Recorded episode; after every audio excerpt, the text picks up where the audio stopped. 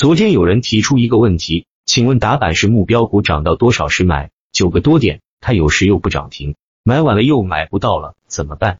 从来没有打板的人遇到的第一个疑问肯定是这个，看到的都是连续涨停，但是太快了，买不进去，买进去的全都是坑，怎么办？今天主要解答这个疑问，如何正确打板。打板之前有个前提要强调一遍，任何打板都是逻辑先行，纯技术打板、盲目打板。冲动打板、情绪打板都会吃大亏，所以你决定打板某只股票之前，一定要对大盘、热点、个股想的足够清楚明白，只有大概率能赢的情况下才去打板，这样你才能享受打板带来的高收益，否则打板就是死路。逻辑问题我在之前视频中已经讲过，这里就不多说，主要讲打板技巧。第一种，扫板逻辑想清楚了，觉得上板可以打，应该怎么打？涨停之前直接扫进去，不用等到涨停。为什么？因为在最后的拉涨之前，成交量已经超过近期最大成交，市场中的浮筹已经洗得非常干净，上方根本没有抛压，涨停以后大概率不会打开了，所以这时候你应该去抢筹，这叫扫板。这时候就算你没买到，也能排到一个相对靠前的位置，成交概率很大。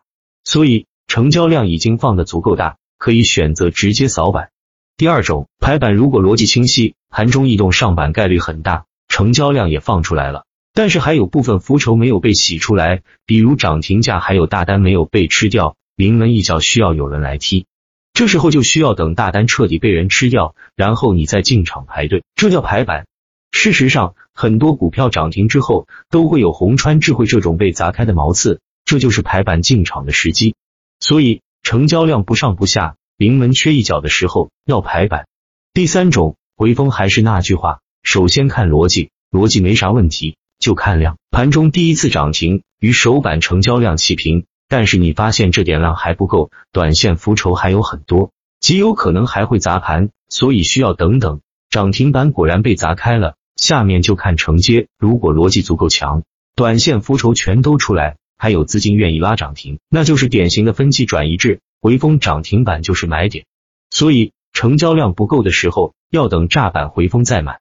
这些是放量打板的方法，有些情况超预期的缩量涨停也能打，这是更高阶的方法。以后有机会再说。放量换手板的好处非常鲜明，对了能吃肉，错了也不会大亏，比较适合寻求稳健的短线选手。最后说一下，打板需要有个提高盘感的好工具，推荐打板客网交易系统。专为短线设计的，不知道的可以自己百度找一下。